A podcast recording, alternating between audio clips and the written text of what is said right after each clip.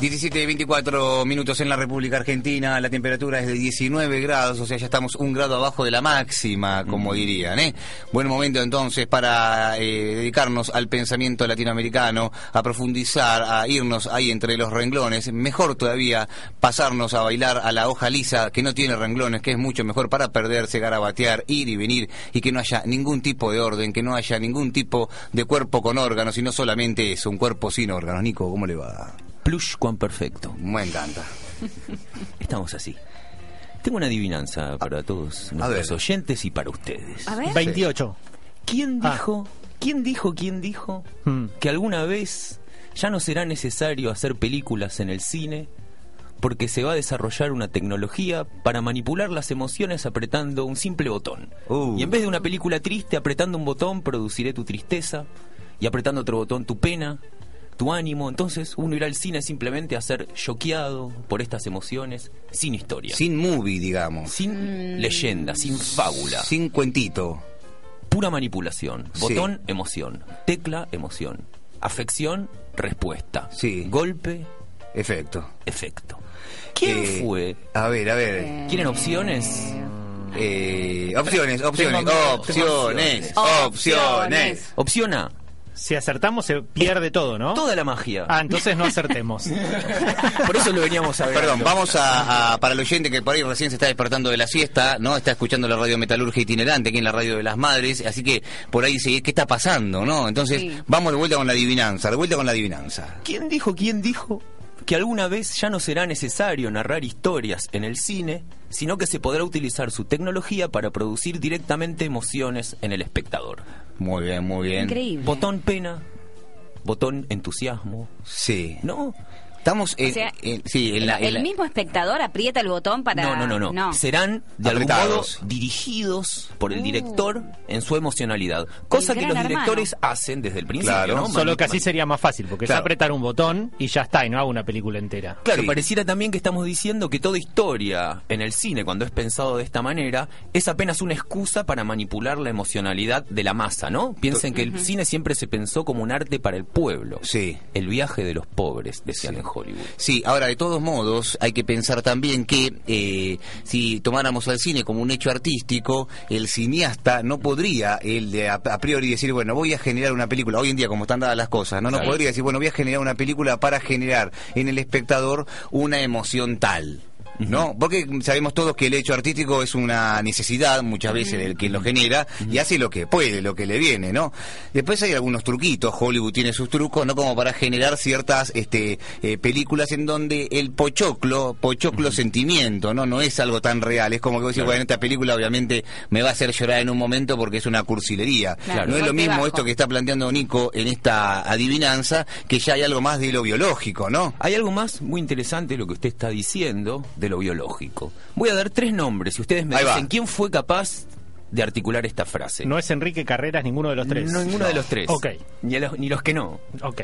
Uno, Stalin. Stalin, ¿eh? Todos los conocen, No, ¿eh? que, Aquel- que todos sabemos dijo, el cine es el arte nacional de la revolución. Sí, sí. Con el cine hacemos la revolución cultural. Sí. No con la literatura que nos llega al pueblo. Sí, totalmente. Dos, Dos. el doctor Goebbels, Claro. ministro de propaganda de Hitler. Claro, aquel que dijo aquella frase tan emocionante, ¿no? Cada vez que me hablan de cultura, froto mi pistola, dijo. Claro, pero también dijo, el poder de las armas es menor que el poder de la propaganda cinematográfica para llegar al corazón del pueblo Tal cual. y sacar de ahí una emoción y devolverla transformada. Mm. Ajá, ajá. Punto 3.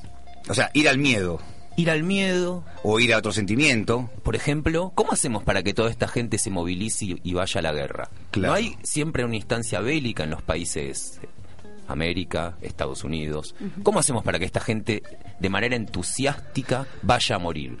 No, y el cine fue siempre una de las grandes uno de los grandes motores de la movilización. Sí. Doy el tercer nombre. Por favor. Alfred Hitchcock. Ah, Ese humilde y moralista cineasta inglés Sí. que dijo alguna vez, muy fiel a su mujer. yo no dirijo actores, yo dirijo espectadores. Muy bien. ¿no? Eh, literalmente define su arte cinematográfica como una manipulación emocional del espectador. Entre esas condiciones todos conocemos el suspense, el suspense, Mm. ¿no? manejar de algún modo la ansiedad del espectador en función de un cierto saber. ¿Conocen esa historia? Por ejemplo, una entrevista. Ahora nosotros estamos hablando, hay una bomba abajo de nuestra silla, nosotros Ay, ay, no ay. lo Ah, sabemos. qué miedo. Nosotros no lo sabemos, pero el espectador sí. Sí. ¿no? Una diferencia de información. El espectador sabe más que el personaje. Claro. A partir de allí se genera el suspense. Claro, este ¿No? tipo se va a dar cuenta. Sí, Le va claro, le va a explotar el culo. movete, levantate. Claro, y de algún modo, Hitchcock, que es un gran maestro de la manipulación, es uno de los que también podría haber dicho esta frase. Así, Repetí los tres, por favor. Stalin, Goebbels, Hitchcock. Sí, es que entonces pudo haber dicho esta frase, ¿no? Es muy interesante lo que usted dice, mi querido amigo. Gracias, Nicolás. Porque esta frase la podrían haber dicho los tres, y de distintas maneras la dijeron los tres. Le iba a decir eso, claro, tal cual. Los tres fueron los que podrían haber dicho eso, siendo también los tres de signos políticos muy contrarios. Son contrarios y, en principio, Hitchcock no comprometido con un cine de Estado. Claro. ¿no? Si bien se integra a Hollywood y a la política hollywoodense de- con todo su corazón, si Sí, bien no- sus no- films son ciertamente de una moral anglosajona muy Sí. dura, ¿no? Siempre los personajes en Hitchcock terminan pagando por sus pasiones y sus Sí, emociones. sí, es un cine moralista, claro. Es un cine moralista, Sí, es un sí. cine moralista sin moraleja, moralista, ¿no? Mm. Algunos dicen jansenista, es decir, Claro. toda sensualidad paga con culpa y con dolor, Claro. ¿Sí? Los tres lo podrían haber Y, dicho. y si sos mujer, mucho peor. y si sos mujer, mucho peor porque el derecho al goce Sí, es masculino. Es masculino. eh.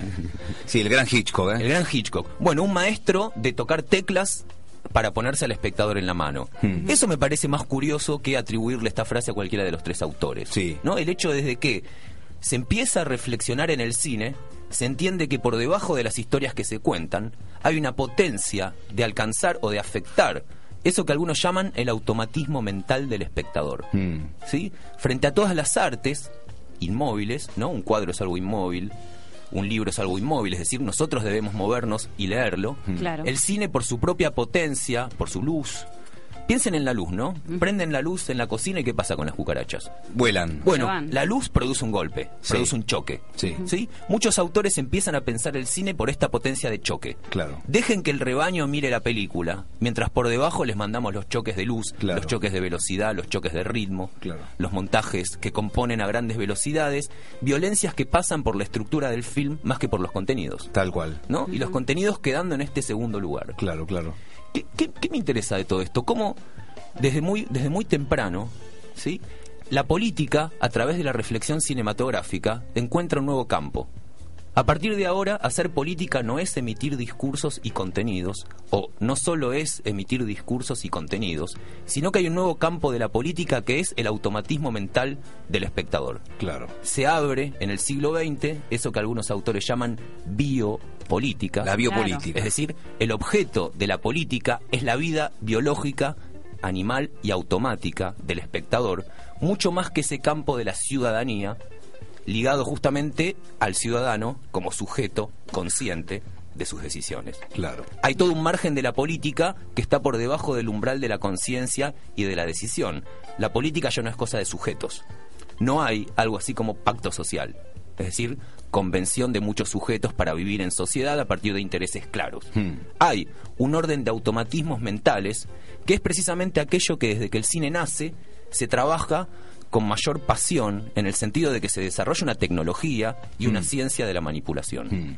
¿Sí? Es decir, todos nosotros pensamos La magia, la magia que empezó Méliès allá a lo lejos. Claro, pero es una magia no tanto para producir en vos una admiración ante el contenido de lo que ves, Sino para controlarte. sino para controlarte y provocar, desencadenar emociones que contenidas en vos se liberan en relación a un fin. La diferencia entre Stalin y, mm, y Goebbels, eh, con diferencia a Hitchcock, puede ser que l- los dos primeros, en definitiva, el cine lo querían usar para la propaganda, ¿no? Para, para, para mantener lo que ellos consideraban que era lo que había que mantener. En cambio, en Hitchcock, por ahí hay otros planes, ¿no es cierto? Mucho más artísticos. Es muy lindo eso, aunque siempre el cine se encuentra en ese umbral entre la industria y el arte, ¿no? De modo que lo artístico en el cine siempre es problemático. Claro. ¿No?